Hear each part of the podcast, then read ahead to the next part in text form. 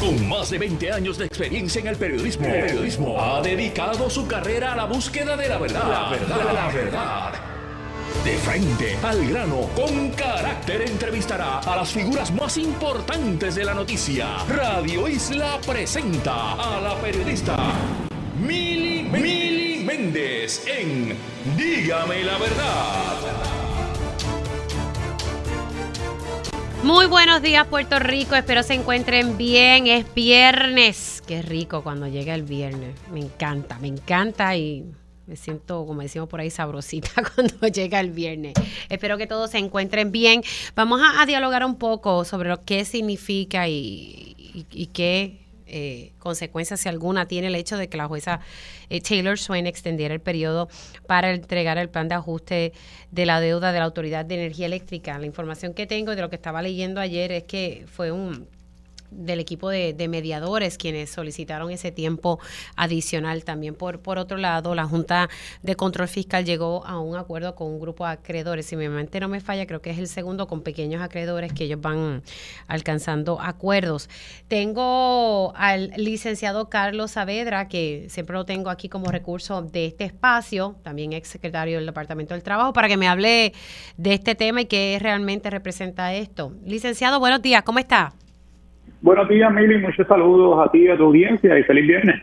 Ay, sí, Dios mío, tan rico cuando llegan estos viernes. bueno, ¿qué significa saber el hecho? Porque ayer estábamos todos dialogando de que la Junta tenía hasta tarde en la noche para presentar este, que ahí, ayer hablando con el licenciado Rolando Manuel y me decía, bueno, Mili, ahí nos vamos a enterar de muchos detallitos, va a ser un documento extenso, pero entonces ah, de momento en horas de la tarde, ay, necesito más tiempo, pero no fue la Junta quien lo solicitó. Esto es así, esto es así. Como tú mencionas, ayer era el término que había dado la jueza Swain hace unos meses para que la Junta presentara un plan de ajuste.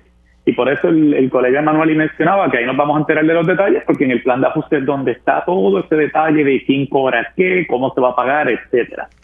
En horas, yo diría como a la una de la tarde ayer, los jueces, el grupo de ex jueces que está a cargo de la mediación de energía eléctrica, presentó una moción con la jueza Swain y solicitó una semana adicional de mediación. Eh, menciona, mira, es posible que lleguemos a unos acuerdos, así que presentar hoy un plan de ajuste es contraproducente porque todavía las partes siguen eh, dialogando.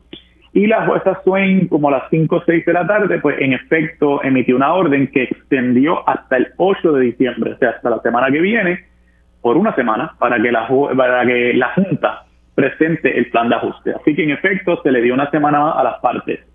Pero como yo te decía, Mili, mira para allá, 1 de diciembre, yo recuerdo decirte que diciembre iba a ser un mes bien movido en el caso de energía eléctrica. Pues ayer pasaron eh, dos cosas bien importantes. Esa extensión de tiempo, tenemos que esperar una semana más para ver qué va a decir el plan de ajuste de la deuda de energía eléctrica.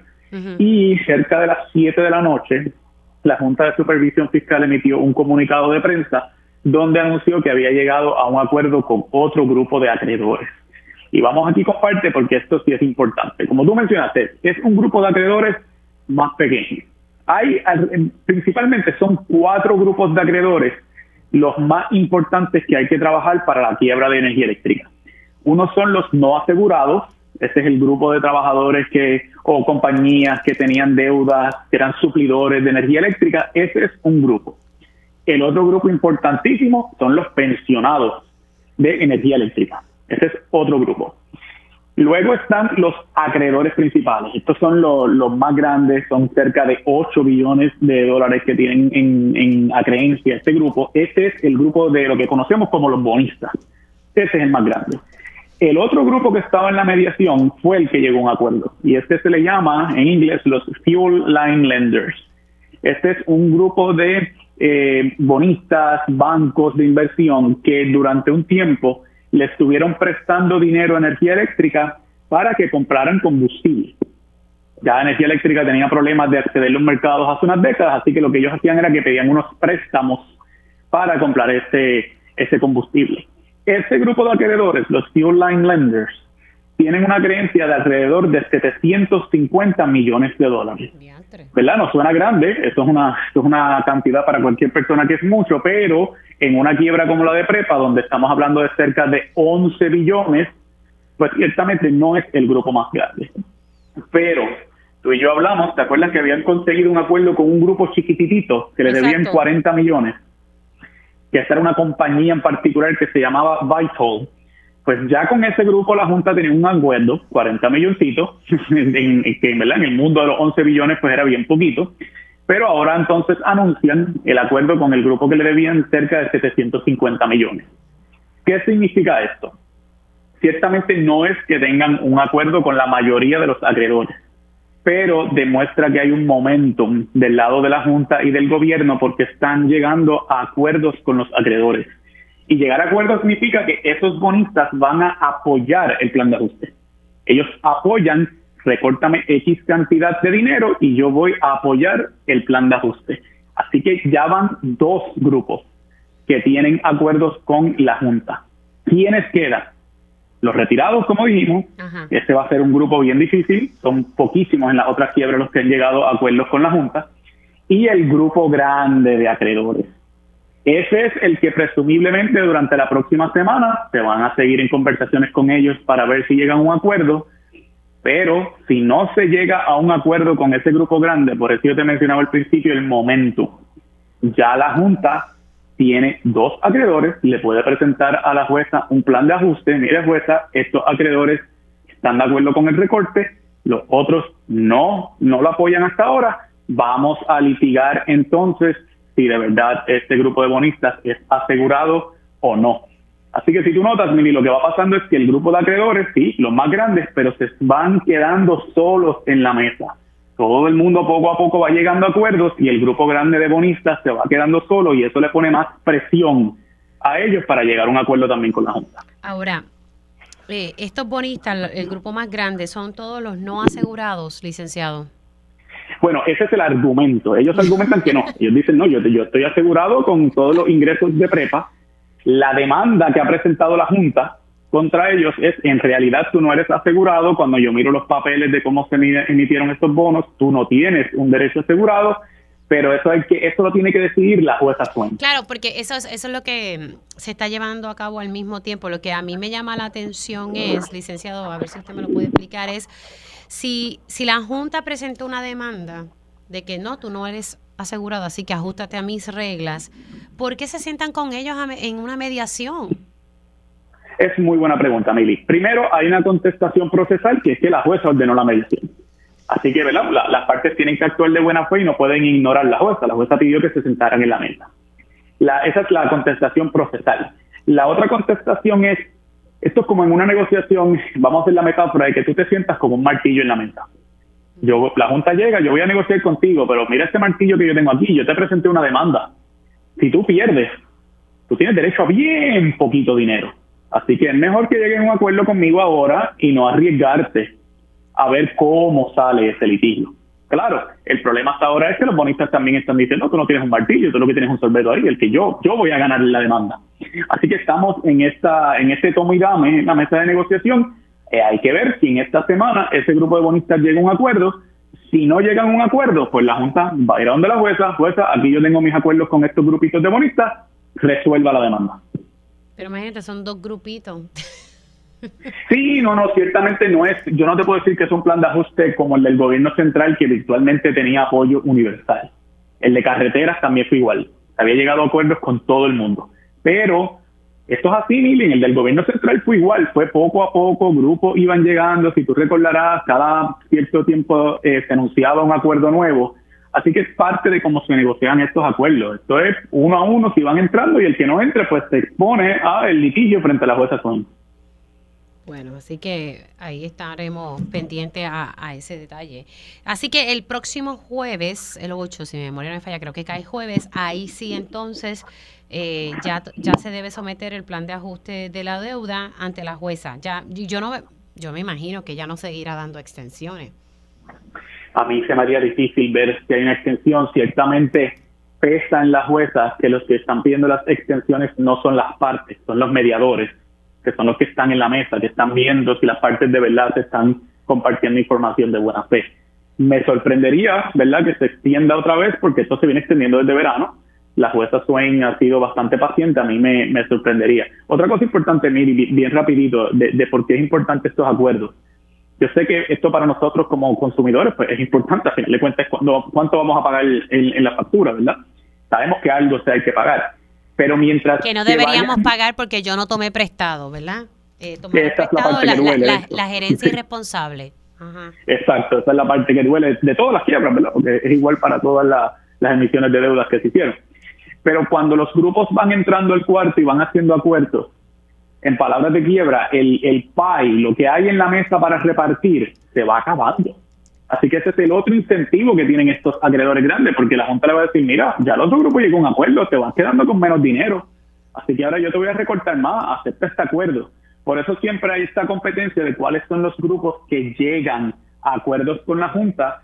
Mira el ejemplo de los sindicatos que negociaron con la Junta eso yo sé que ha estado en la palestra pública esta, estas semanas. Los grupos que negociaron con la Junta se llevaron un bono más grande. Lo mismo puede pasar del lado de los acreedores, los que negocian primero. Te doy el ejemplo, mira los Fuel Line Lenders. 750 millones era su creencia. El recorte fue de 16%. Así que le recortaron alrededor de 120 millones a esa deuda.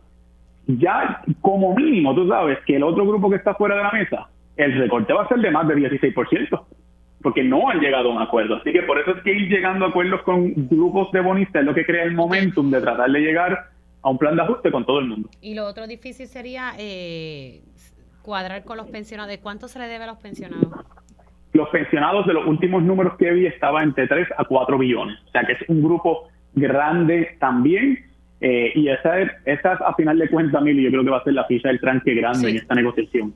Porque es difícil yo ver acá cómo se logra hacer sin un recorte a las pensiones. Eso pues el gobierno ha dicho ya que va a dar la batalla.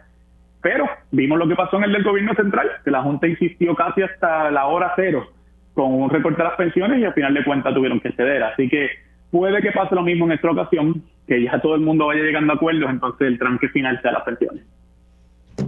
Bueno, vamos a ver qué entonces ocurre con, con ese tema, licenciado. Ah, bueno, también eh, ya se acabó la fecha límite y fueron varios los patronos que se acogieron a, quería aprovechar ya que usted estuvo en el departamento del trabajo a, esos patronos que se las empresas privadas, ¿verdad? Patronos privados que se acogieron a, esa exención o por lo menos que la solicitaron. Me estaba diciendo el, el secretario actual que la cosa como que se estaba moviendo lenta y hoy dio cifras más actualizadas de, de cuánto se han autorizado, pero quería recapitular rapidito lo que usted me había dicho, que esto pudiese cambiar dependiendo si se da paso a lo que había presentado la Junta de Control Fiscal sobre la reforma laboral, ¿verdad? Si, si, si se salía del panorama.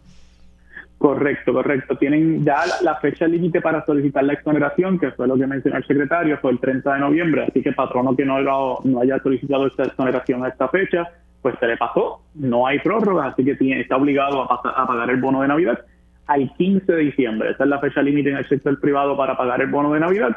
Y como tú mencionas, los libros, la ley que está en los libros ahora mismo vigente son las enmiendas a la reforma laboral, la ley 41, que bajó la cantidad de horas que tienen los que los empleados deben trabajar para ser acreedores del bono. Ya estamos a 2 de diciembre, el reloj se va acabando. Si la jueza Swain resolviera antes del 15 de diciembre, pues entonces las reglas podrían cambiar. Yo te admito, mire, que cada vez lo veo más difícil que sea el 15 de diciembre. Todo esto de prepa también la jueza lo tiene en su escritorio, así que hay que ver, podría sorprendernos, pero me sorprendería que esté resuelto antes del 15 de diciembre. Un punto adicional, mire, en cuanto a las exoneraciones. eh, yo también, y, me recuerdo mi experiencia cuando era secretario, ¿verdad? La prensa siempre nos pedía eh, válidamente, ¿no? Los números de cuántas personas, cuántos patronos han pedido exoneración. Ese número cambia también a mediados de diciembre porque la exoneración se puede pedir por correo siempre y cuando tú como patrono la hayas enviado por correo antes del 30 de noviembre. Así que es posible que el departamento siga recibiendo exoneraciones durante los primeros días de diciembre de patronos que legítimamente la pidieron antes del 30 de noviembre y el número puede cambiar. El último número que yo vi que habló el secretario Maldonado era cerca de 400 exoneraciones. Ese número, en mi experiencia, es menos que en otros años. Si tú recuerdas, yo estuve allí en el Departamento del Trabajo del 2017, que fue el año de María, eh, fueron cerca de 1.100 solicitudes que se recibieron ese año. Así que independientemente de que yo creo que este número puede que suba algo durante los próximos días, me parece que es un número menor al de años anteriores. Así que va a ser menor. Bueno, pues qué bueno que, que, muchos patronos sí van a, pagar eh, ese bono de Navidad. Licenciado, gracias por haber entrado aquí en Dígame la Verdad. Se cuida mucho. A ti siempre las órdenes, Emily. Cómo no, el licenciado Carlos Saavedra hablando un poco eh, sobre la extensión que dio la jueza Taylor Swain para que entonces el 8 de diciembre, o sea, el jueves que viene, eh, las partes tienen que entregar, especialmente la Junta de Control Fiscal, eh, cómo se va a estar trabajando esto de la, de la deuda de la Autoridad de Energía Eléctrica y al mismo tiempo pues la Junta llegó a un acuerdo con un pequeño grupo de acreedores, pero pues llegó ahí a unos acuerdos. Vamos a ver cómo, cómo sigue esto. La importancia de, este tema es que ustedes saben que luego de que se acabe este proceso de mediación, tenemos que estar pendientes a esos documentos que pueden ser sumamente densos, porque ahí es que nos vamos a enterar cuál va a ser eh, la tarifa o cuál va a ser el aumento que vamos a recibir en la factura por concepto del pago de la deuda de la Autoridad de Energía Eléctrica, deuda que nosotros no cogimos pero que nos va a tocar tener que pagar algo. ¿Cuánto es? No sabemos, eh, pero sí nos va a tocar pagar algo. Son las 10 y 13 y quiero hablar de un tema. Eh, eh, hay un nuevo reglamento conjunto, un borrador, y se están haciendo unas vistas públicas por parte de la Junta de Planificación pero hay sectores que pues ya están tronando contra este borrador. Eh, y según estoy leyendo en una nota del periódico Metro, básicamente lo que se está diciendo por un, por un sector es que pues lo que se busca es como que dar permisos a Tutiplén, ¿verdad? Así que quiero hablar con una persona que siempre ha estado muy pendiente de este tema y yo, yo creo que se ha convertido como en las redes sociales, ¿verdad? Una figura por, por, ¿verdad? por siempre está hablando de estos temas y, educando a la ciudadanía y me parece que, es muy bueno lo que está aportando. Tengo al planificador Pedro Cardona Roy. Saludos, ¿cómo está? Buenos días, Mili. Un placer estar contigo. El urbanista. el urbanista. Así, así lo consiguen en las redes sociales. Me parece excelente lo que hace porque así estos temas pueden ser como densos y que uno no los entiende, pero usted está ahí tratando de explicarlo como decimos en el jargón de arroz y habichuela. ¿Qué, le preocupa a usted si en algo este nuevo borrador que se está que se está circulando y que se está llevando a cabo un, proceso de, vistas públicas? Mira, Mili, yo creo que es sumamente importante que la gente entienda que este reglamento conjunto les afecta en múltiples aspectos de su vida. Si es un empresario y pretende eh, iniciar un negocio, el reglamento conjunto le afecta si usted vive en una urbanización y tiene dentro de esa urbanización un parque eh, que donde hay una cancha de baloncesto o hay cualquier instalación deportiva, a usted le afecta. Si usted tiene en su urbanización actualmente una composición donde la mayoría de los hogares son casas unifamiliares, etcétera, y usted le teme a que en su urbanización puedan entrar Airbnbs o puedan entrar usos comerciales cafetines, lugares de venta de alcohol, etcétera, usted el reglamento conjunto le afecta. El reglamento propone un montón de cambios. Tiene 1067 páginas, tiene casi 4000 cambios en, en el documento como tal, pero uno de los cambios más fundamentales es que en el proceso de permiso hay una cosa que es bastante complicada, que son los permisos ministeriales y los permisos discrecionales. Lo ministerial es lo que debe salir rápido, que en Puerto Rico nunca sale rápido, y lo discrecional es lo que hay que ejercer un juicio para poderlo autorizar. Y son cosas que usualmente son delicadas y pueden alterar el balance de un lugar. Por lo tanto, hace falta un juicio ponderado. Este reglamento lleva a un carácter ministerial más del 90% de los usos en Puerto Rico. Eso quiere decir que al lado de su casa le pueden poner un hotel, le pueden poner lo que es una instalación para servicios a personas con demencia. Puede ser un, lugar donde al lado de su casa le pongan una industria emergente o le pongan un uso comercial y usted no tiene ninguna discreción porque al ser ministerial usted no tiene foro, usted no va a ser notificado y ese permiso se puede autorizar de forma automática. Wow, pero eh, eso es preocupante. Es, preocupante. Además, tiene unas deficiencias estructurales que son dramáticas, ¿verdad? A nivel internacional hay unos estándares, ¿verdad? Y, la práctica de la planificación es una práctica regulada y con un historial muy largo. Así que el que nosotros tengamos un distrito como el Distrito Dotacional General, que se llama Dotacional General, y eso quiere decir que es un distrito para ubicar lo que son servicios e instalaciones que le sirven a la ciudadanía, le dotan a la ciudadanía de unos servicios. Ese distrito permite que se puedan ubicar hoteles, restaurantes, instalaciones hospitalarias, eh, comercio, eh, todo tipo de instalación básicamente cabe en este lugar, placas solares, todo cabe en ese lugar. Y la mayoría de los parques en Puerto Rico están clasificados como dotacional general. Por lo tanto, esa cancha de baloncesto al lado de su casa, mañana la pueden autorizar para que sea un centro de tratamiento de personas eh, envejecidas o para tratar a personas con demencia o para tratar a niños o adictos o distintas otras modalidades de personas que necesitan algún tipo de asistencia. Eso en todo el mundo se reserva para otros lugares. Y en el mundo de habla hispana, el distrito dotacional se conoce mucho, pero también se conoce en los Estados Unidos. Y esos son los distritos que se llaman parks o se llaman services.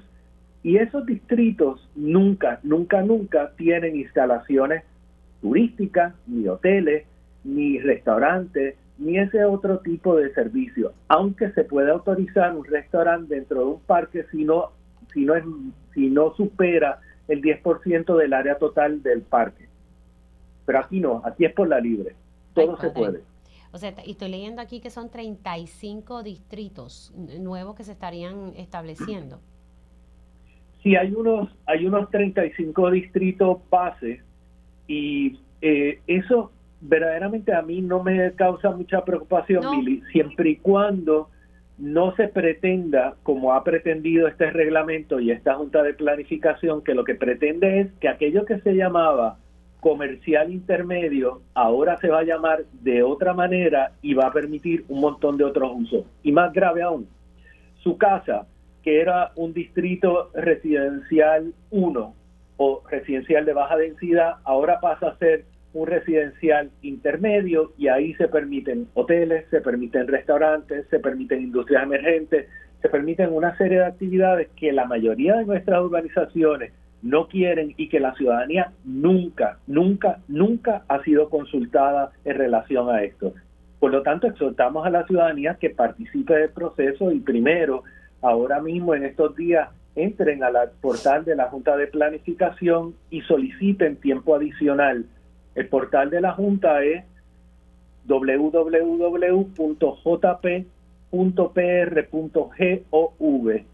Repito, jp.pr.gov.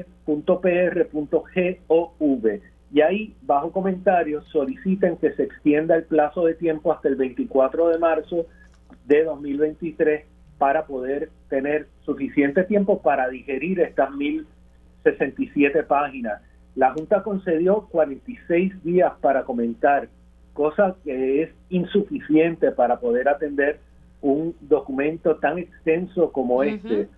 Y complejo. Y complejo, porque esto todo el mundo no lo entiende, eh, Cardona. O sea, todo el mundo no entiende eh, eh, estos, estos términos. ¿Lograremos que se, se, se extienda hasta marzo? Mire, yo verdaderamente por lo que hemos estado viendo de la administración actual hay una desconexión total entre la figura gubernamental y el pueblo al que se supone que sirvan. Eh, parece que atienden otros intereses, pero no el interés ciudadano. Pero de todos modos, yo creo que tenemos que llamar a la prudencia, aunque la experiencia no haya sido que esté eh, muy presente. Y lo otro, que el urbanista va a estar realizando unos foros para capacitar a la ciudadanía en cuanto a cómo participar del proceso y hacer efectivos sus reclamos durante el proceso de vista pública. Ay, qué bueno. O sea, que nada, que te sigan entonces en tu página de Facebook. Sí, Facebook, Twitter, Instagram, este, TikTok. Te has hecho, mira, te has hecho todo un influencer urbanista. Bueno, eh, eh, los tiempos han requerido... Para que, tú veas, ¿verdad?, cómo cambian los tiempos, pero nada, que enhorabuena, me parece muy, muy bueno lo que estás haciendo y que puedes educar a las personas y ayudarlos a entender estos procesos. Así que enhorabuena, Pedro, te, cuidas mucho y lindo fin de semana. Pedro Cardona Roy, planificador, hablando un poco sobre el borrador del nuevo reglamento conjunto y él tiene varias preocupaciones. La verdad que un documento de 1067 páginas es bastante. Así que el punto aquí es que buscar extender el tiempo para seguir analizando, llevando a cabo vistas públicas sobre este borrador y que todo el mundo esté al tanto. Hacemos una pausa y al regreso, Asamblea Permanente de los Camioneros. Conéctate a radioisla.tv para ver las reacciones de las entrevistas en vivo. En vivo. Esto es Dígame la verdad con Mili Y ya estamos de regreso aquí en Dígame la verdad por Radio Isla 1320. Les saluda Mili Mente y gracias por conectar. Bueno, ayer se llevó a cabo eh, una, una vista dentro de ¿verdad? Lo que antes conocíamos como la Comisión de Servicio Público, pero yo le, seguiré diciendo así. Y es que eh, se sigue analizando el tema sobre las tarifas de los camioneros.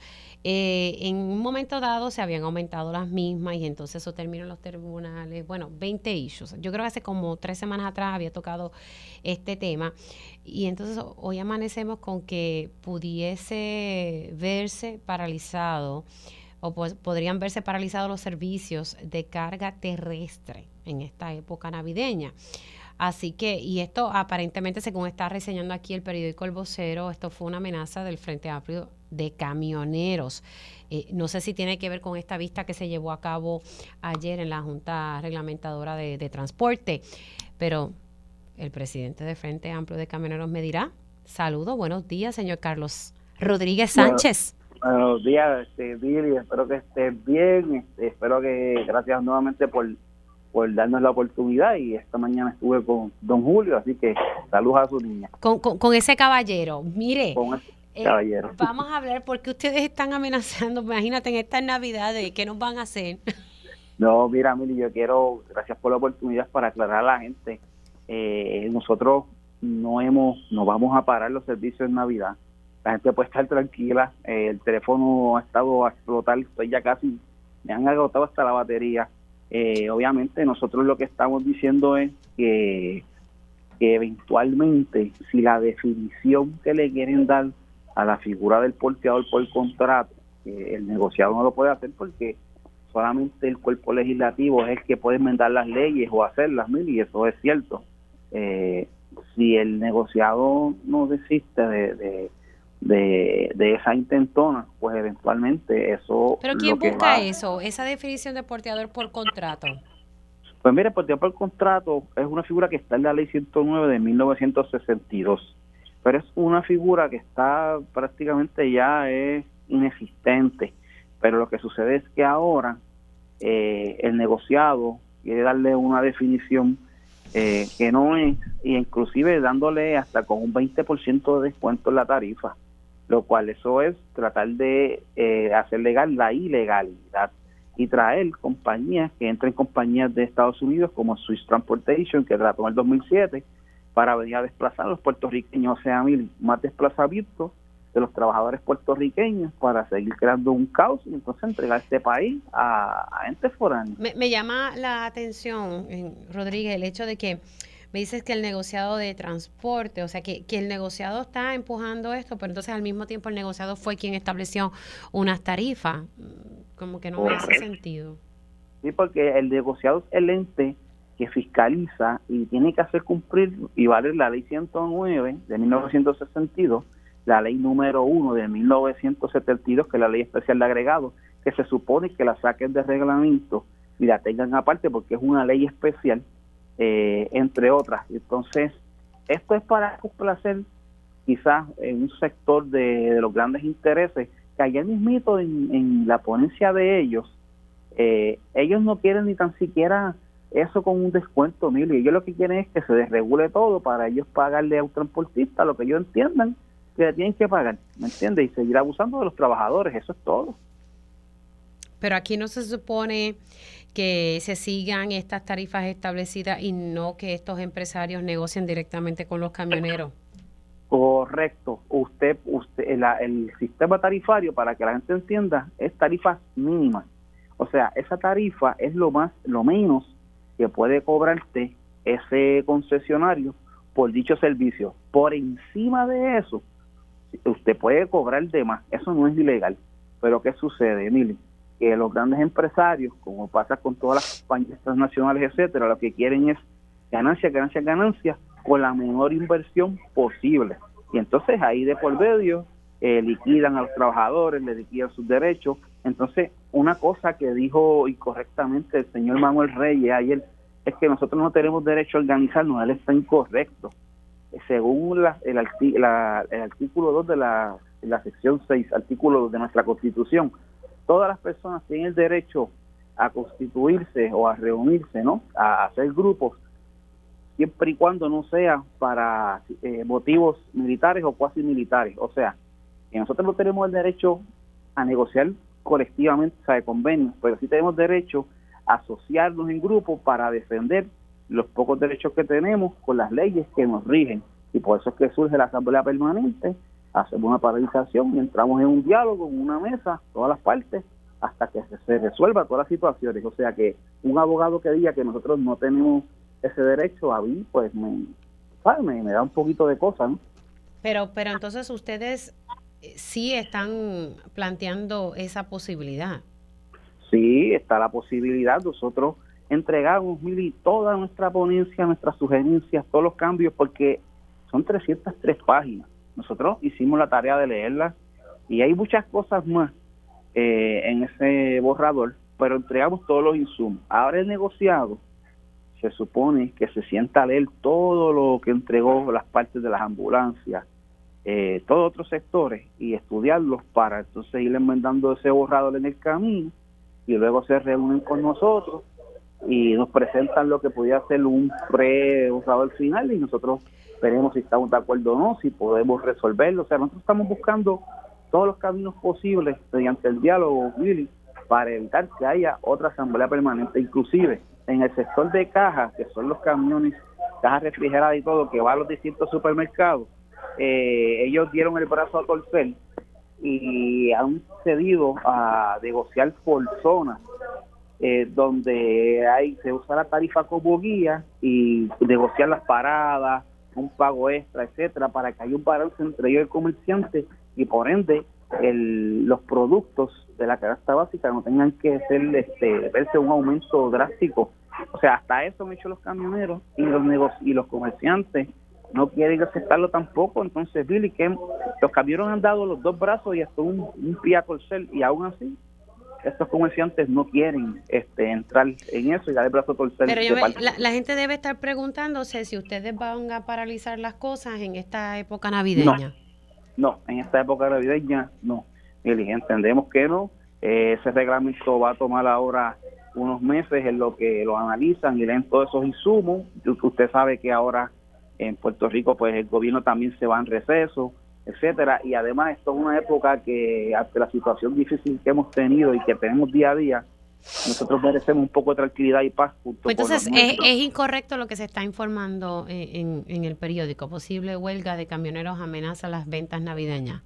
Sí, no, no, no. En esta época de Navidad nosotros entendemos que no, porque eso no va a entrar en vigor, así que no debe haber ningún tipo de paralización o posible asamblea permanente en esta época de Navidad no, disfruten con sus familias y reflexionemos sobre lo que queremos como país en el 2023 y que podamos ser un mejor país.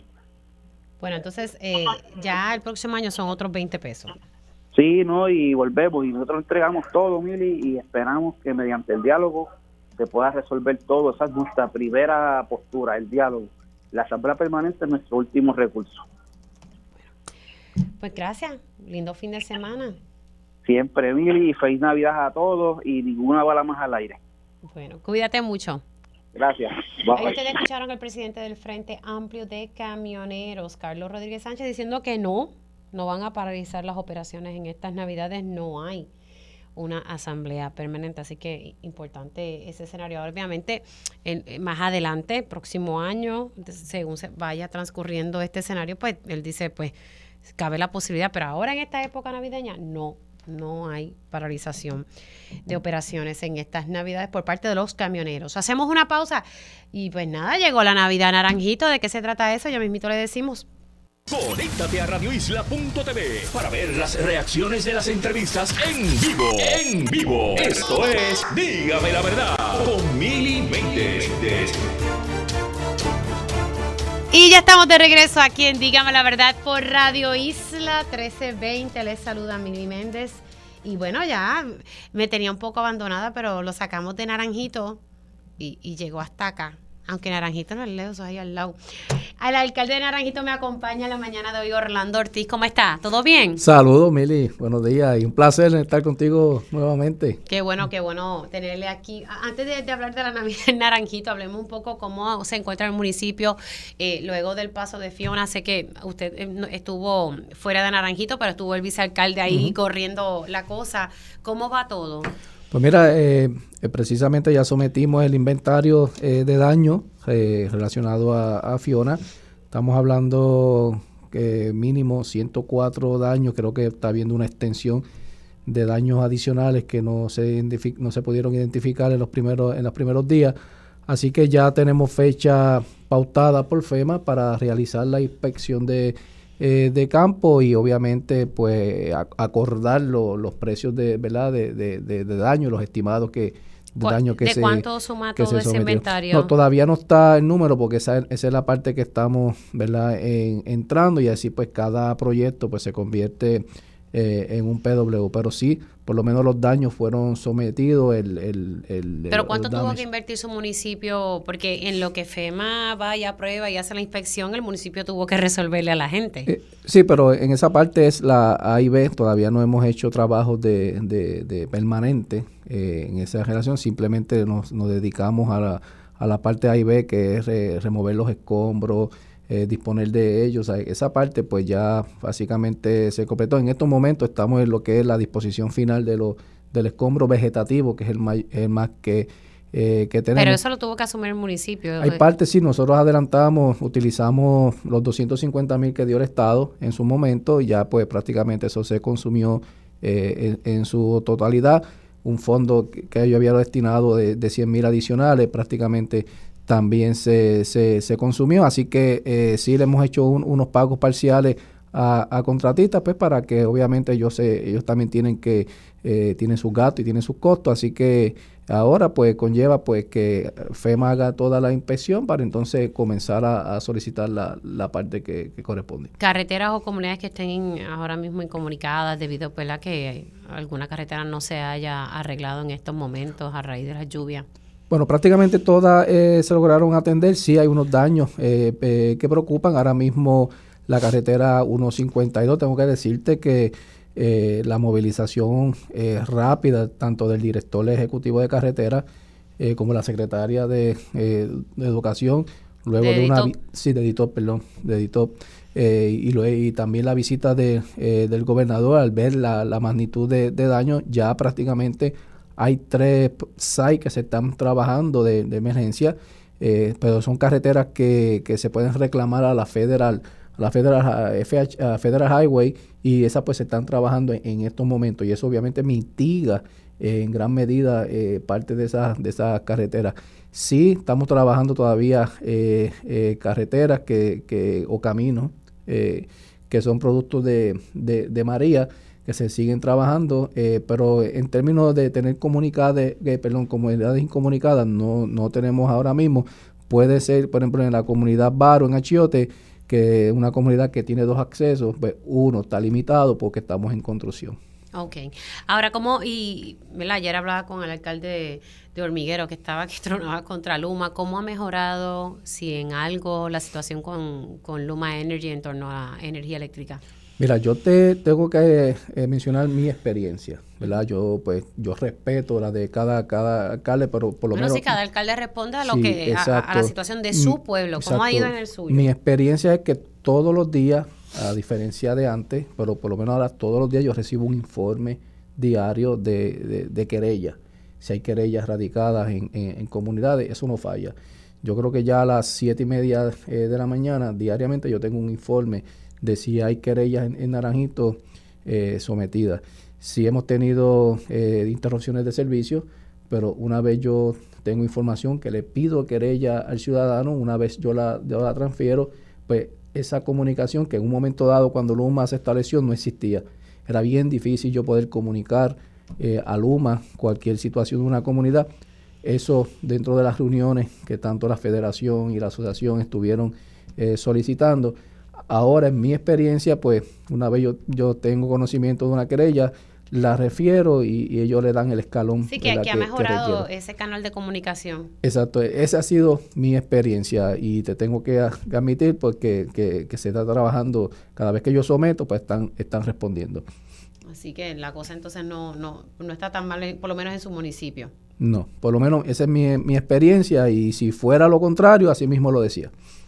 ¿Cómo va la, la, cuestión del arreglo? No sé cómo iba con, con, el puente del atirantado.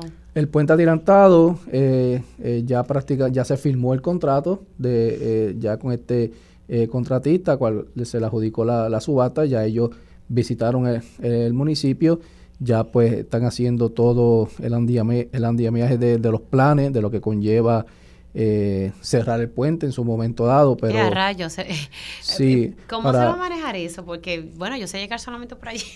Sí, lo, lo, es importante a la, a la comunidad Que, que, sepan que la uno, este proyecto, eh, una de las cosas que se contemplaron era mejorar el tramo de la 167 que conduce desde Puente Plata hasta la intersección con los palacios. Ese tramo ya se pavimentó y está en condiciones para recibir a ese tránsito que se va a tener que desviar producto eh, del cierre parcial del, eh, del puente. Pero debemos ya, yo diría que como tarde, como tarde, ya en el mes de enero, deben estar eh, cerrando el puente, dado a que la construcción requiere, porque las mejoras que se van a hacer no puede haber vibración y eso, esa, esa vibración fue lo que provocó que eh, eh, por la prisa, eh, ya en el 2008... La prisa es un mal consejero. Entonces, exacto, pues tengamos lo que estamos sufriendo hoy. Si esa prisa no se hubiera dado, pues hoy no se estuvieran invirtiendo así alrededor de 25 millones que, la, que cuesta hacer esas, esas mejoras. ¿E-, ¿Esos 25 millones son de dónde salen esos fondos? Son fondos federales, fondos directamente federales, pero obviamente son 25 millones que se pudieron muy bien solicitados para, para, otra para, otras, otro, para otro tipo de obras. En enero eh, se estaría entonces cerrando el puente para iniciar la reparación. Bueno, yo no lo confirmo, pero por dado a que antes de cerrar tiene que dar por lo menos mínimo 15 días para, para informarle y comunicarle al pueblo, ¿verdad? Que se va a cerrar para que se hagan los planes de que la otra carretera, o sea, que yo parto de que, por ejemplo, cada día que pasa yo añado 15 días.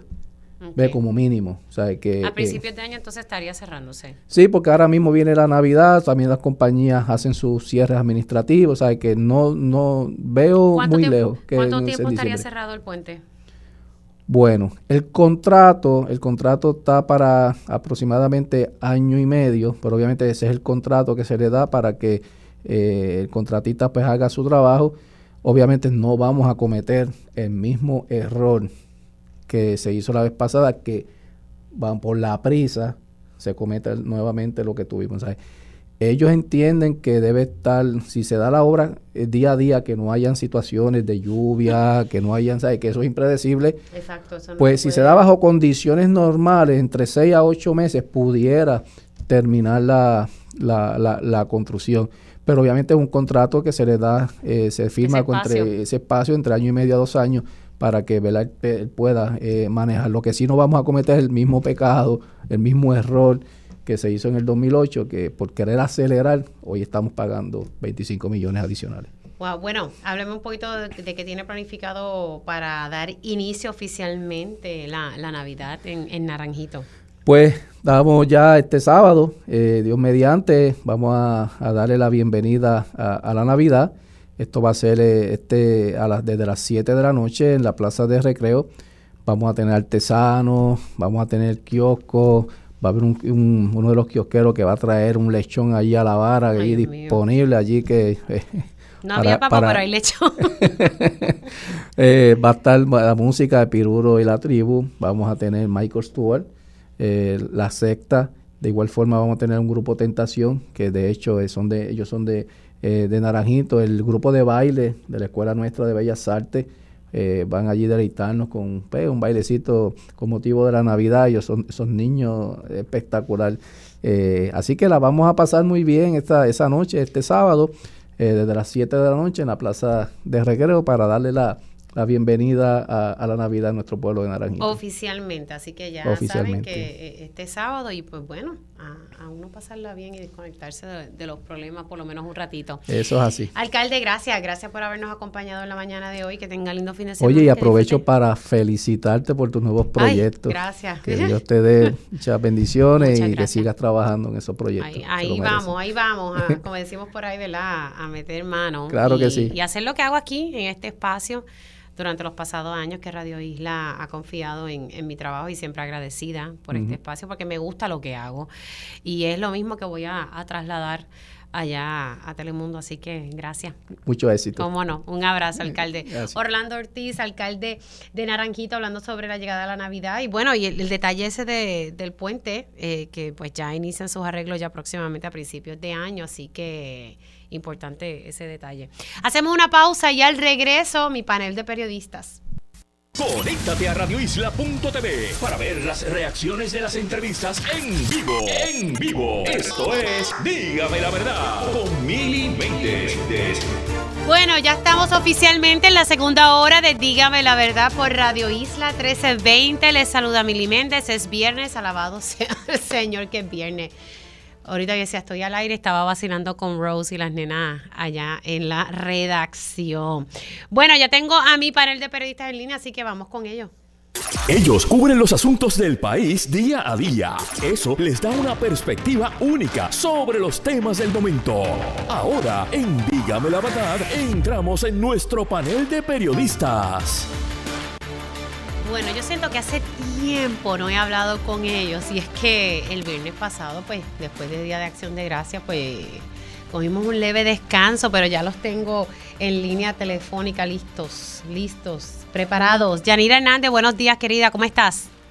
Muy buenos días, muy buenos días. Todo bien, ya tú sabes, con el frito navideño, preparándome para las vacaciones. Ay, qué rico. Vamos a ver cómo van las navidades. Y tengo a Roby Cortés. Don Roby, ¿cómo está? Bien, Miri. Oye, quiero aprovechar el momento y felicitarte porque me, me cuentan por ahí que tienes nueva empresa laboral por ahí en televisión, así que quería aprovechar el momento para felicitarte por eso. Gracias, querido, gracias. Por ahí, por ahí vamos. Muy bien, me uno esa felicitación.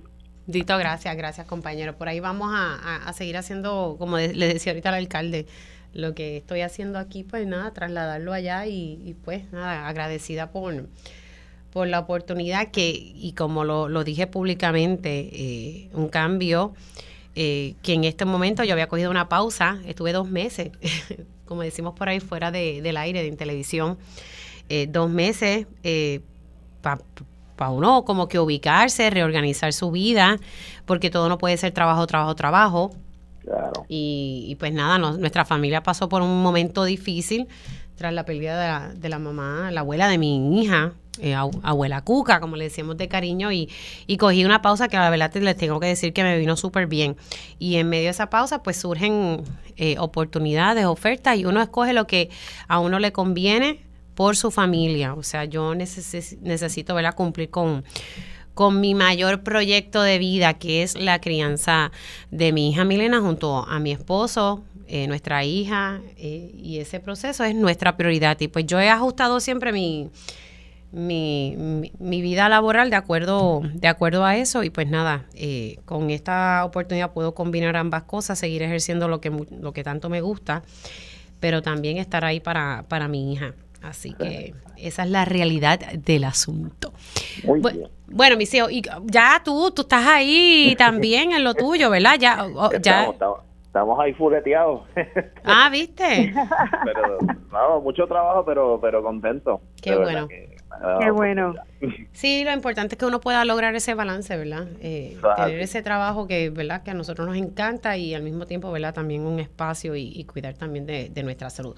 Bueno, ya son oficialmente las 11.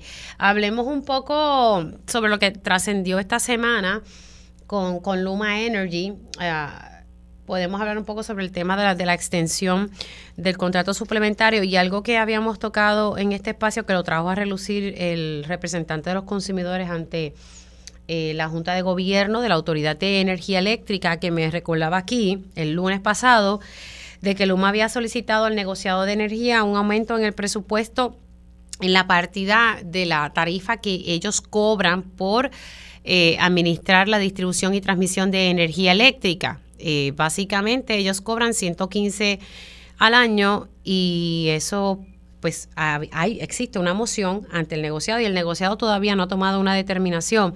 Pero me pareció curioso que ayer el, el licenciado Fermín Fontanes le reconoció a Julio que desde el primero de julio de este año ya se le estaba pagando 122 millones a, Luma Energy como parte de este contrato suplementario. O sea que e, ese, esa petición de 7 millones adicionales ya eh, la Autoridad para las Alianzas Público-Privadas ya se lo estaba dando. Y yo digo, bueno, y, y, entonces, ¿para qué someter eso ante el negociado? Eh, yo dudo mucho que el negociado ahora diga, no, no te podemos dar eso, devuelve los 7 millones de dólares que se te han dado, eh, ¿verdad? Eh, de verdad que me, llamó mucho la atención y también... Eh, eh, Fermín Fontanes también dijo que el año que viene Luma puede pedir ese aumento que todo corresponde a un ajuste por inflación, ¿verdad? Que le ajustan el presupuesto por el alza en la inflación y según economistas la tendencia va a continuar el próximo año. Así que veremos también que el presupuesto por esa tarifa fija va a aumentar. Luma trató de desmentirlo, pero quedaron trasquilados porque los documentos son claros y ya tanto las expresiones de Fermín como las expresiones del gobernador confirman lo que aquí se había dicho, aunque ellos trataron de decir de que eso no era cierto y trataron de jugar con la verdad, porque eso es así, no hay otra forma de decirlo. Comienzo contigo, Yanire, luego voy con Robbie. Mili, yo te tengo que confesar que yo me siento tan decepcionada con el gobernador con este tema de Luma que no hay palabras para, para ¿Pero te sorprende? a mí no me sorprende. No, no, no me sorprende, pero me siento muy decepcionada porque me hubiese gustado que hubiese sido diferente. Eh, y estamos viendo lo mismo que, que hemos visto en tantos otros temas y que seguramente discutiremos sobre otros temas un poco más adelante. Mili, a mí me, me enerva la sangre el que hagan procesos pro forma cuando ya ese dinero, ya esos millones se les estaban pagando a Luma. Eh, y más aún, cuando en esa misma entrevista con Julio ayer, Fermín Fontanes le, le acepta que ellos no tienen métricas para medir la efectividad del trabajo de Luma, porque es como subjetivo, pues eh, si hoy yo entiendo que X y Y son los parámetros que tengo que usar para medir si tú eres, si tú estás haciendo bien el trabajo o no, pues los cambio a, a mi mejor entender de la mejor man, de la manera más cómoda que me sea. Porque al fin y a la postre cuando uno mira esto en el en el macro eh, lo que se da cuenta es que este contrato está hecho para beneficiar a la compañía al Luma, no a la gente, no al gobierno, no al país, es para beneficiar a Luma. Y pues tendremos que bregar con eso porque ya el gobernador nos dijo que no va a cambiar el, el, contrato, que no lo va a eliminar, no lo están ni siquiera, ni siquiera evaluando porque no hay parámetros para evaluarlo, no hay interés para evaluarlo, así que el, el, aquellos que no puedan utilizar o establecer o, o, cómo es instalar servicios alternos de energía, pues tendrán que pagar la tarifa que Luma le siga aumentando mes a cada tres meses, porque no es mes a mes, pero cada tres meses, cada vez que suba el petróleo, cada vez que ellos inventen alguna razón para subirla, pues tendremos que pagarla porque no hay de otra manera. El gobierno ya tiró la toalla. Sí, ese detalle que tú traes, deja que va ir, con Robbie, deja ver si puedo conseguir el sonido de Fermín mientras Robbie habla, porque me parece que ese detalle que tú traes es bien importante. Robbie, eh, sobre, ¿verdad? la cuestión esta de la extensión y, de los 7 milloncitos que le estamos pagando adicional por el alta por el alza en el costo de vida que tú, Yanire y yo y los, todas las personas que nos escuchan estamos sufriendo el embate de la inflación, pero pues tenemos que ajustar los presupuestos y eliminar cosas para poder cumplir con otras. Sí, pero en el caso de Luma, pues literalmente pues se lo cobran al pueblo porque se lo cobran al gobierno. Nosotros terminamos pagando doble porque pagamos tarifa y pagamos ese esos 7 millones adicionales vienen de nuestro dinero.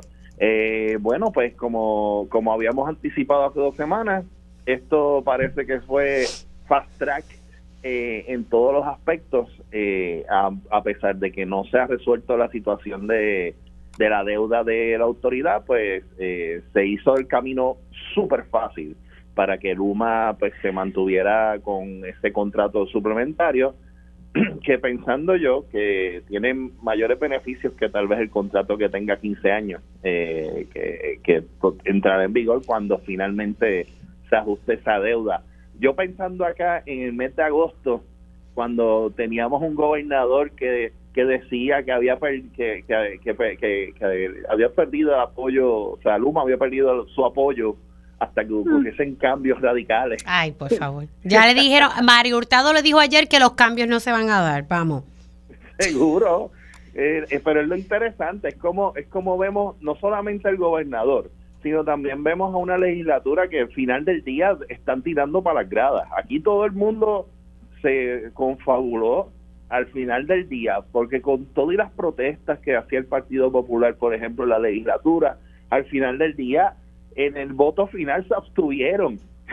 o sea, es lo increíble, ni siquiera pudieron votar en contra de, de, de esta extensión del contrato y entonces, pues vemos vemos esta complacencia, ¿no? Yo creo que, que, estamos ante ante una situación en la cual literalmente pues nos, nos, están haciendo ver la realidad de que Luma no solamente va a estar por 15 años, va a estar por 17 ya, porque ya llevamos casi año, casi dos años en este proceso. So, nada, pues, ¿qué podemos decir? Eh, ver si hay algún tipo de cambio en cuanto al pueblo, la reacción del pueblo. También vemos protestas que este, cada vez por desgracia como que son menores en el sentido de que yo no sé si es que la gente se, se no sé si sea tal vez yo yo pienso que tal vez el gobierno se está está viendo que, que, que la, el apoyo a las, a, las protestas ha firmado y eso también como que deja dado un impulso a simplemente eh, decir que mira no esto esto lo vamos a seguir para adelante esto no hay quien lo detenga. Y finalmente pues se dio. Eh, o sea ya tenemos un contrato adicional en este caso una extensión hasta que se arregle la, la famosa quiebra de la autoridad de energía eléctrica que ya la jueza Taylor Swain eh, dio una extensión adicional para buscar cómo resolverlo Voy a ponerles el sonido del licenciado Fermín Fontanés, de, que es el, director de la Autoridad para las Alianzas Público-Privadas, en torno a lo que había dicho Yanira. O sea, eh, eh, recalcaron constantemente de que el contrato podía, podría ser cancelado en cualquier momento, pero lo interesante es que no hay unos criterios, no hay unas reglas base o unas definiciones en qué momento ¿verdad? se pudiese cancelar. Así que vamos a escuchar qué fue lo que explicó el licenciado. Nosotros queremos tener esa flexibilidad de nosotros poder decir, mira, esto es inaceptable, esto es insustancial. Y ahí hay un proceso que nosotros tenemos que debatir con Luma. Ellos tienen un periodo para arreglar ese incumplimiento. Si no lo arreglan, eh, tenemos otra, otra ¿verdad? herramientas para nosotros poder seguir eh, impulsando o, ¿verdad? Requiriendo, exigiendo más. O sea que. Don Fermín, entonces. Es importante tener esa flexibilidad para nosotros poder exigir. O sea que el incumplimiento sustancial es una fórmula flexible que se adapta a lo que el gobierno entiende en su momento, que es el incumplimiento sustancial. No tiene unos criterios específicos. No.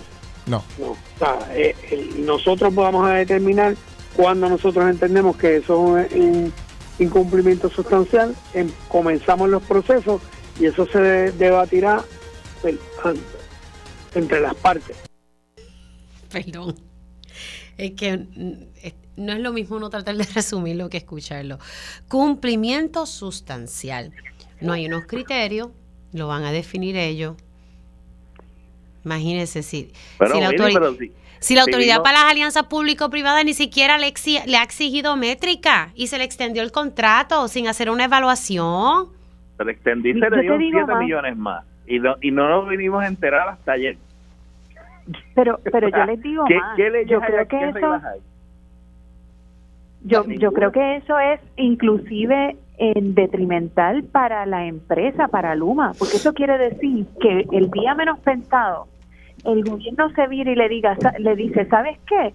Eso que acabas de hacer es un incumplimiento eh, fundamental al contrato y ellos le van a decir, ¿pero por qué? Cumplimiento sustancial.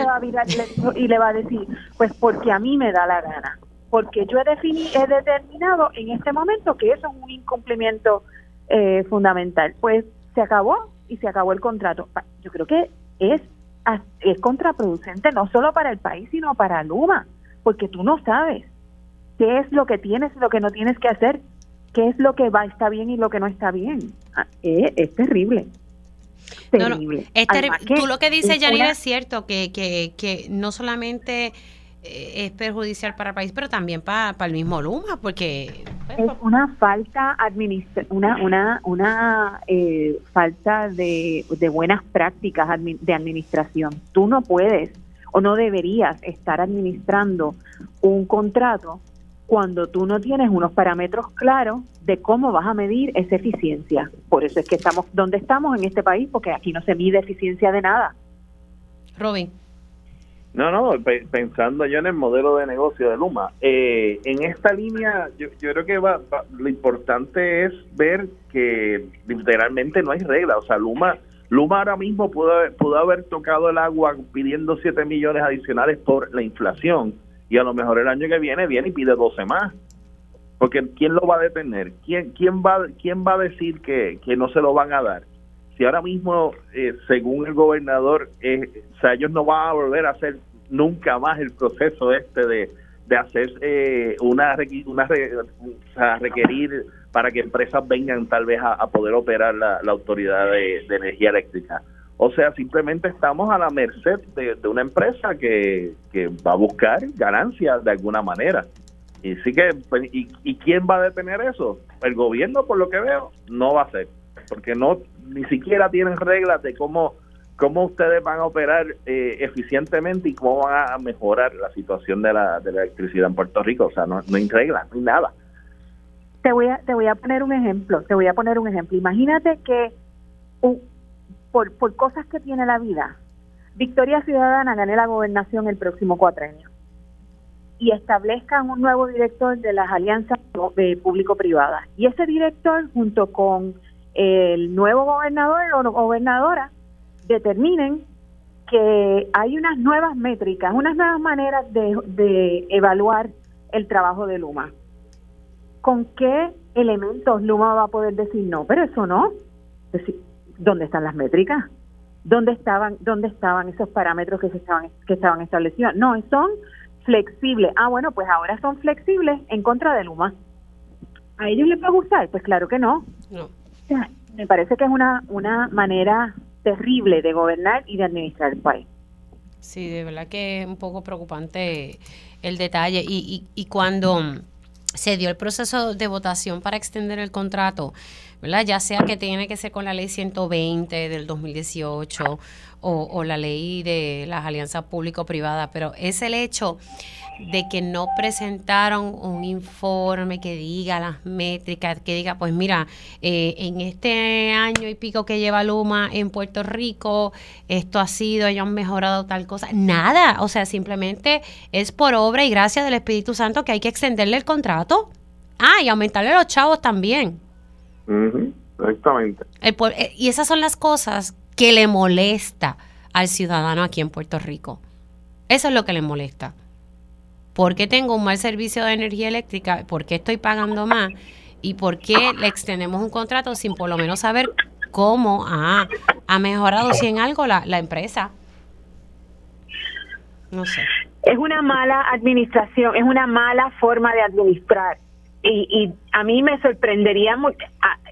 Si alguien fuera al tribunal porque tú tienes una, porque el Luma eh, eh, cometió alguna falta ¿cuál es la prueba de que cometió alguna falta si no hay ninguna métrica? No hay ninguna nada que establezca cuáles son las responsabilidades que ellos tienen. Pues entonces, ¿de qué estamos hablando? Eh, yo, yo te digo, a mí me dejó con la boca abierta, pero la, la responsabilidad la tiene el país porque si el país se levantara como se levantó en un momento en el verano del 2019, pero pero el, el país también ya tiró lo tiró la toalla, le da igual que suceda o no suceda con Luma. Y pues es lo que nos toca vivir porque no hemos defendido, como país, no hemos defendido tampoco los derechos y no le hemos hecho frente a un gobierno que ha entregado nuestro bien más preciado, que es la, el, el servicio de energía, que se nos va la vida con el servicio de energía, pero pues.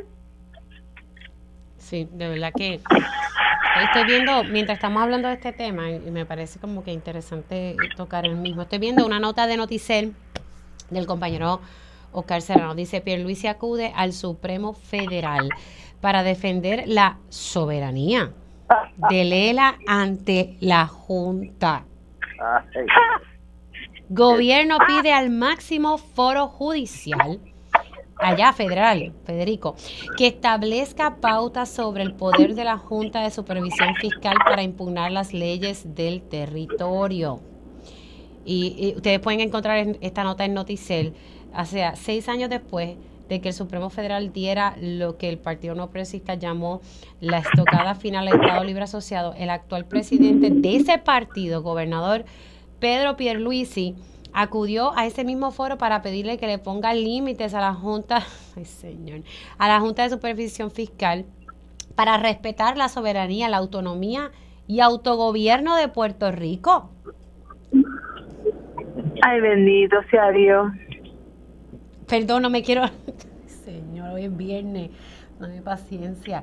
Eh, Roby, ¿qué te parece, Ay, Yanira? Esto fue pues nada, es, es, interesante ver como una persona que apoya la estabilidad para Puerto Rico, pues quiere perpetuar en este caso los poderes del, Estado Libre Asociado que, que critica eh, constantemente eh, pero pues vemos una realidad, vemos la realidad del gerente de la tienda. El gerente de la tienda está ahora mismo, no puede hacer nada más con lo que tiene y quiere tal vez un poco más de poder dentro de su gerencia. Gerencia, eh, o sea, su, su, posición gerencial. Nada, yo, esto así mismo será recibido en, en el Tribunal Federal porque es que, o sea, seguimos entonces en el mismo entuerto del estatus que no tendrá fin hasta que finalmente el Congreso decida algo, pero nada, un mal chiste. Pero, pero es que yo me pregunto cuando hay que recordar un poco cómo se dio esto de la Junta de Control Fiscal. Fue el hoy gobernador Pedro Pierluisi, cuando era comisionado residente, junto al ex gobernador Alejandro García Padilla, ¿qué pidieron? La ley promesa que creaba una Junta de Control Fiscal. y Obama, no olviden que Obama también le dio luz verde.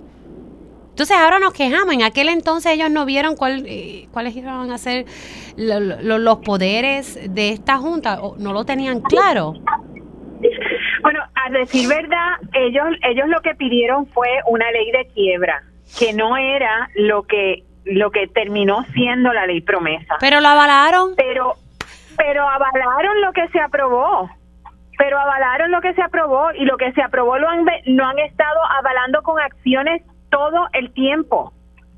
Así que no sé de qué están hablando. Ah, yo sí te puedo decir que aquí hay unos eh, abogados que deben estar eh, cobrando muy bien por las horas que van a estar trabajando con los eh, memorandos legales para poder realizar esa presentación ante el Tribunal Supremo, además de que tienen ahí pues quizás alguna alguna eh, alguna carta no para decir que están atendiendo algún tema sobre Puerto Rico porque me parece que este como en como en el tema de Luma estamos jugando para las gradas aquí todo el mundo sabe que el Tribunal Supremo no va a bajar con una determinación avalando los poderes eh, autonómicos de Puerto Rico sobre nada, sobre nada. El Supremo lo que va a decir es que el Congreso, lo que siempre se ha, se ha reiterado, tiene poderes plenarios sobre, sobre esta isla. Sí, Pues claro, si somos una colonia, ¿qué más? Bueno, ¿De qué, ma- de qué otra manera bueno, quieren que se para algunos dentro del Partido Popular esto no es una colonia. No voy a decir nombre, pero para algunos en el PP esto no es una colonia. Eh, Bueno, con por eso esto me voy a la pausa. Ay, señor. Es viernes.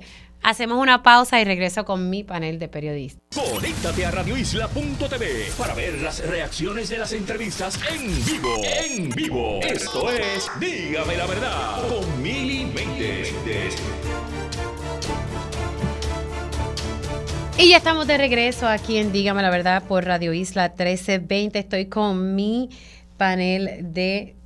Iba a decir mi panel de mujeres, la costumbre, mi panel de periodistas. Ay, señor. Mira, eh, todavía estoy eh, con, con, la, con la nota de. Ustedes dirán, ay, Mili, qué boba, pero, pero lo que hemos tenido y llevamos años cubriendo esto, ver que Pierluisi acude al Supremo Federal para defender la soberanía de Lela, pues Ay, señor. Ay, padre. Vamos con, con otra nota que me acaba de pasar, Janina, que también me parece que, que es sumamente importante y precisamente es de, es de Noticel. Noticel está haciendo una labor muy, muy buena. El gobierno, eh, perdóname, la Autoridad para las Alianzas Público-Privadas rechaza difundir opinión legal que validó votación para extensión de contrato de Luma Energy, ¿verdad? Esto tiene que ver con la controversia que se dio entre mm, los representantes del interés público y eh, los otros integrantes pues de la junta directiva de la autoridad para las alianzas público-privadas, algo que también se extendió a los presidentes legislativos y el gobernador, eh, porque entendían que los representantes del interés público sí tenían injerencia, tenían que votar eh, en esta extensión del contrato. Eh, ¿No me escucho al aire? Yo espero que sí. Ir aquí, mira. Sí, sí. Sí, sí. Ay, no me asustes, muchacha. ah, no, si me escucho en, en, en la pausa, ustedes siempre me van a escuchar, pero la gente no. Eso siempre me pasa, que se asustan. Eh, me quedé, se me perdí el hilo. Ah, entonces era este debate, este, este, ¿verdad? Esta controversia de que si se votaba a nombre de la ley 120 de 2018 o la ley 29 de la Autoridad para las Alianzas Público-Privadas. Recuerdo que en un momento dado el licenciado Carlos Saavedra me dijo, mira, esto, esto es un litigio un poco complicado. Y entonces eh, el licenciado Saavedra entendía que, que sí, que se podía... eh, que se podía extender el contrato suplementario porque era una extensión del contrato, porque no era una transacción nueva. El, el ingeniero Torres Placa, sí, el ingeniero Torres Placa decía que no, que tenía que ser por la ley 120 y también los presidentes legislativos y ya ustedes saben lo que se lo que se formó ahí. Entonces, leer que no van a hacer público la opinión legal que validó la votación, pues si usted no tiene nada que esconder, ¿por qué? ¿Por qué no querer publicarlo? No entiendo. Si usted tiene eh, eh, la, la razón, ¿verdad? En derecho, pues, ¿por qué no publicarlo? No sé. ¿Cómo, lo ves, Janire? Y después voy con Robin. porque las razones para que, se, que justifican el contrato no son políticamente agradables. Es la única razón que yo puedo pensar que tú no quieres que esas eh, que ese documento se conozca, porque te afecta políticamente, porque de otra manera porque lo tendrías que guardar, porque lo tendrías que esconder. Si es lo que te justifica legalmente una acción que ya el país eh, ha dicho que no está satisfecho con ella. Pues es simplemente eso, que lo- las razones para justificar ese, esa extensión no son lo suficientemente sólidas y los afectan políticamente, porque aquí este país se mueve por lo que quita o da votos. Si no quita o da votos, no hay necesidad de tocarse. Robin.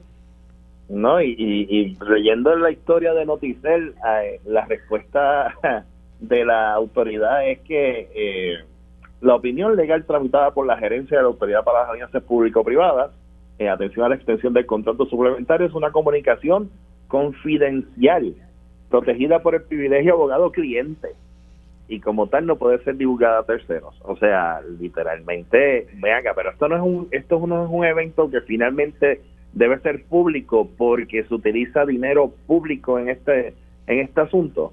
O sea, se podrá entonces tal vez hacer alguna acción legal para para solicitarlo, o sea, pensando yo en acciones que, por ejemplo, realiza el CPI eh, en cuanto a, a buscar informa eh, comunicaciones que en realidad deben de ser abiertas y públicas.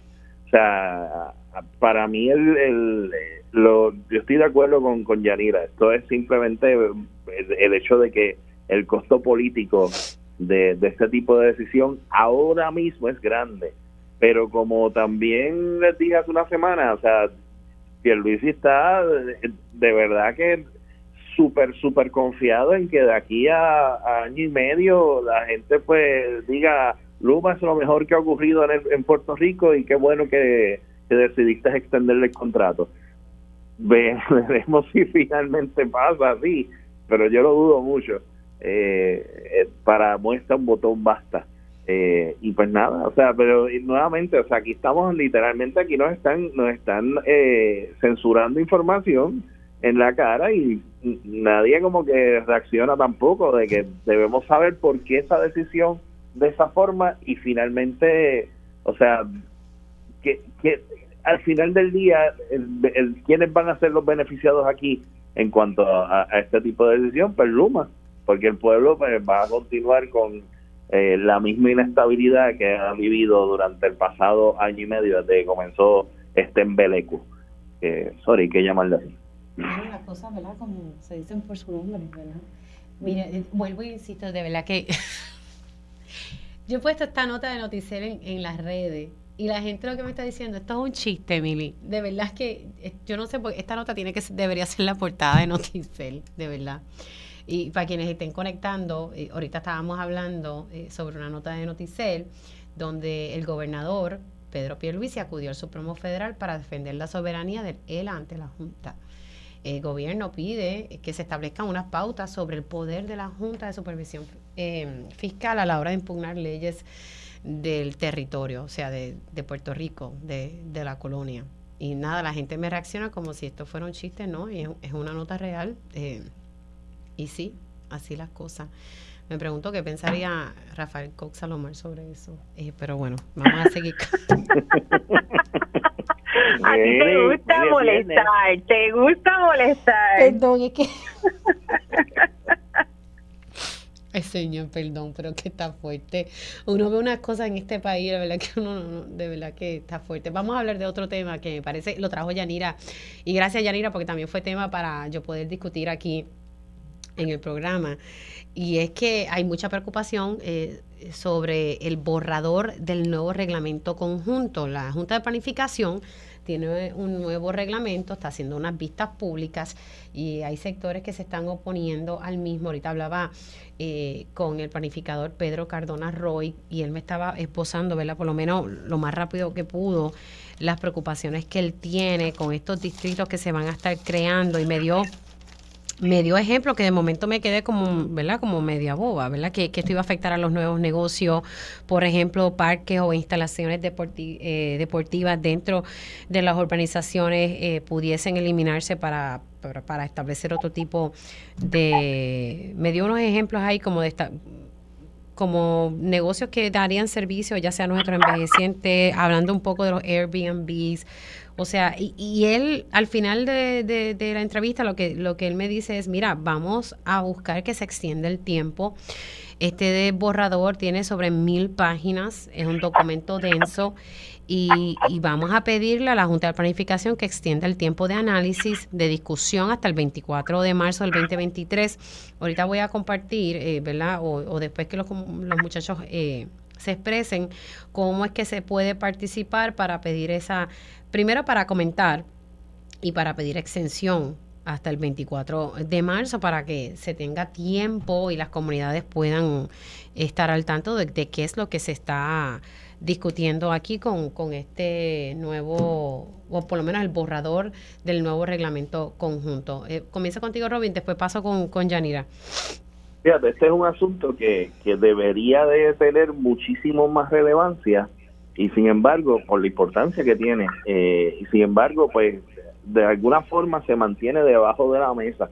Eh, tanto es así que literalmente pues la asistencia a las vistas públicas ha sido bien poca y es lo que se piensa que a lo mejor no hay interés. Pero yo pienso que no es que no hay interés, es que simplemente no se, no, se comunica.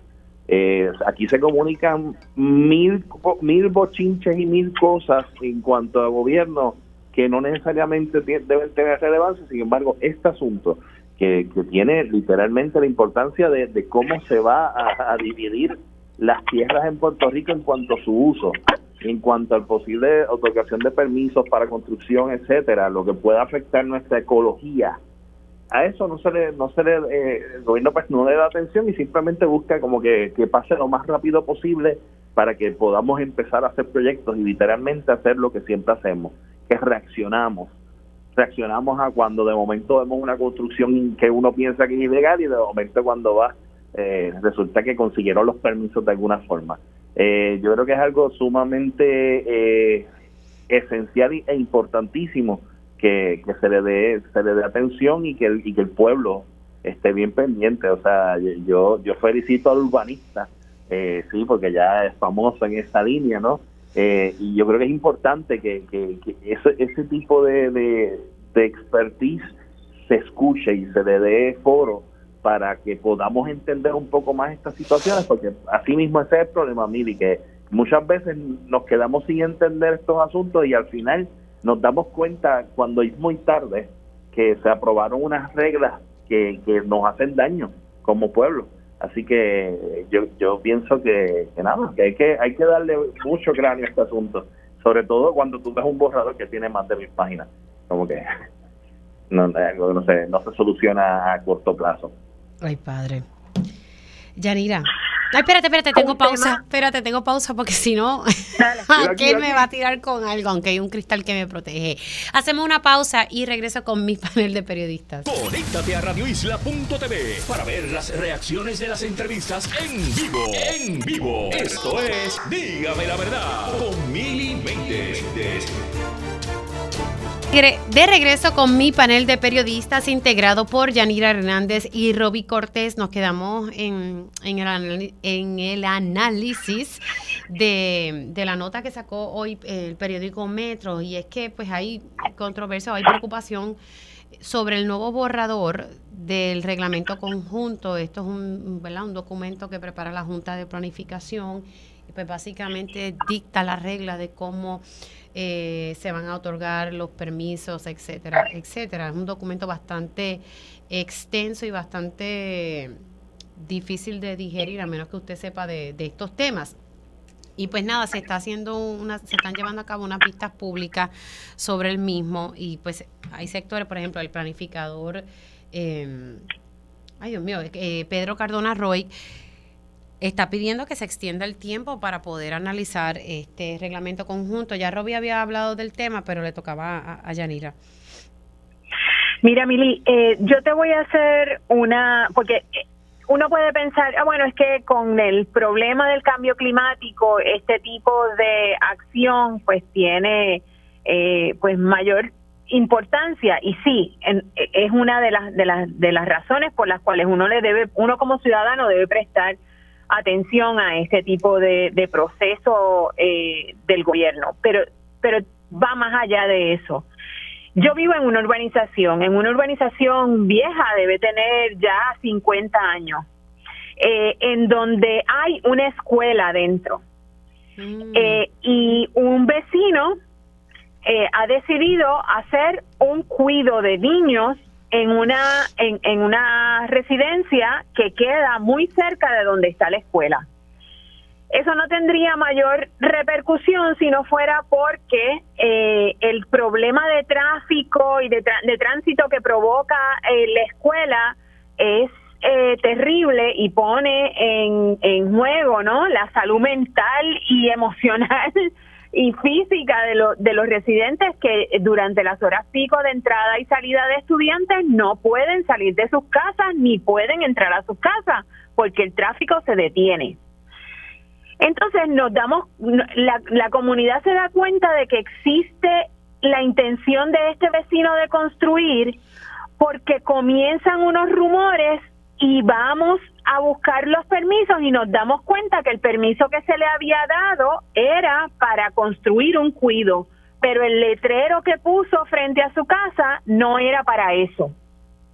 Cuando vamos al municipio, el municipio nos dice, pero es que eh, los nueva, las nuevas reglamentaciones de la Junta de Planificación permiten que los cuidos de niños y de ancianos se establezcan en cualquier comunidad no importa, no hay ni, no, aquí no hay restricción ninguna. Nosotros quedamos sorprendidos, pero ese es el tipo de acción que tiene una repercusión directa en la gente, en los ciudadanos comunes y corrientes, y que ocurren sin que uno sepa. ¿Por qué? Porque estos procesos se dan y como la gente no participa y como la gente no se entera porque son procesos complicados, cuando te toca a ti es que tú dices, anda, parcidete, pero si es que cuando inventaron el plan de uso de terrenos y cuando la Junta de Planificación enmendó los procesos y los reglamentos, yo no estuve pendiente y entonces ahora me pasan el rolo y tengo un problema comunitario porque cuando tenía que protestar no protesté. Por eso es que es importante que se participe, que se participe en estos procesos y la gente se haga escuchar. Bueno, eh, eh, en mi casa donde yo resido, yo tengo dos iglesias. Yo estoy como el jamón de un sándwich, ¿verdad? Y el pan son las dos iglesias que tengo al lado.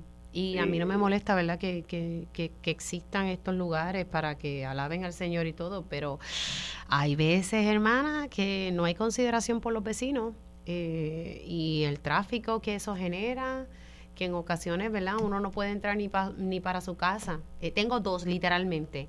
Y una no tiene permiso y ya están haciendo obra y uno dice, pero ¿cómo es que se les permite? Y no, y, yo creo que por eso es que es importante, eh, como, como eh, dice Yanira, o sea, hay que participar en este tipo de eventos y hay que darle exposición, o sea, no pasarlo por debajo de la mesa y esperar a que sea tarde, o sea, ¿Cuántas urbanizaciones no estamos viendo que, de reciente construcción que, están sufriendo ahora mismo cada vez que llueve de, que se de inundaciones severas? de porque se, se, diseñaron y se construyeron al lado de una montaña. O lo que pasó en Fiona, ¿te acuerdas? Lo que pasó en Fiona con en, un complejo en Guaynabo, que literalmente se fue completo porque construyeron al lado de una quebrada. Exactamente, sí que, que, es una oportunidad para que entonces eh, ese tipo de, cambio en cuanto a esas esos errores y horrores de construcción que, están, que hemos visto en los pasados años, pues se pueda, o sea, el pueblo pueda tener esa injerencia de poder eh, contribuir para que mejoren esas, esas, esas, esas situaciones y se, y se pueda proteger, se proteja el ambiente, se protejan nuestros terrenos y se utilicen sabiamente. Eso es lo importante. Bueno, eh, voy a... Vamos, que este plan que ese plan de uso de terreno lleva más de, yo creo que como 15 años en proceso de aprobación. Bueno, había, bueno, y había un, también un, issue con el pasado reglamento conjunto, cuál era el que estaba vigente y cuál no, eso fue otro, bueno, esos son otros 20 pesos. Pero nada, rapidito quiero decir, antes de irme de, em, terminar, eh, ¿cómo, ¿cómo puedes pedir tiempo adicional? O sea, se, se está solicitando 90 días adicionales para comentarios. Eh, me compartió aquí Pedro Cardona Roy que básicamente lo que hay que hacer es entrar a la página de la Junta de Planificación, es www.jp.pr.gov, gov, ¿verdad? Como government en inglés, G-O-V. Y ahí entonces puedes solicitar que se extienda hasta el 20 4 de marzo, eh, el periodo de, comentarios. Compañeros, gracias por, por estar aquí como todos los viernes. Se me cuidan mucho. Lindo fin de semana. Igualmente. Y nada. Igual. Nos vamos a una pausa, pero al, al regreso, tiempo igual.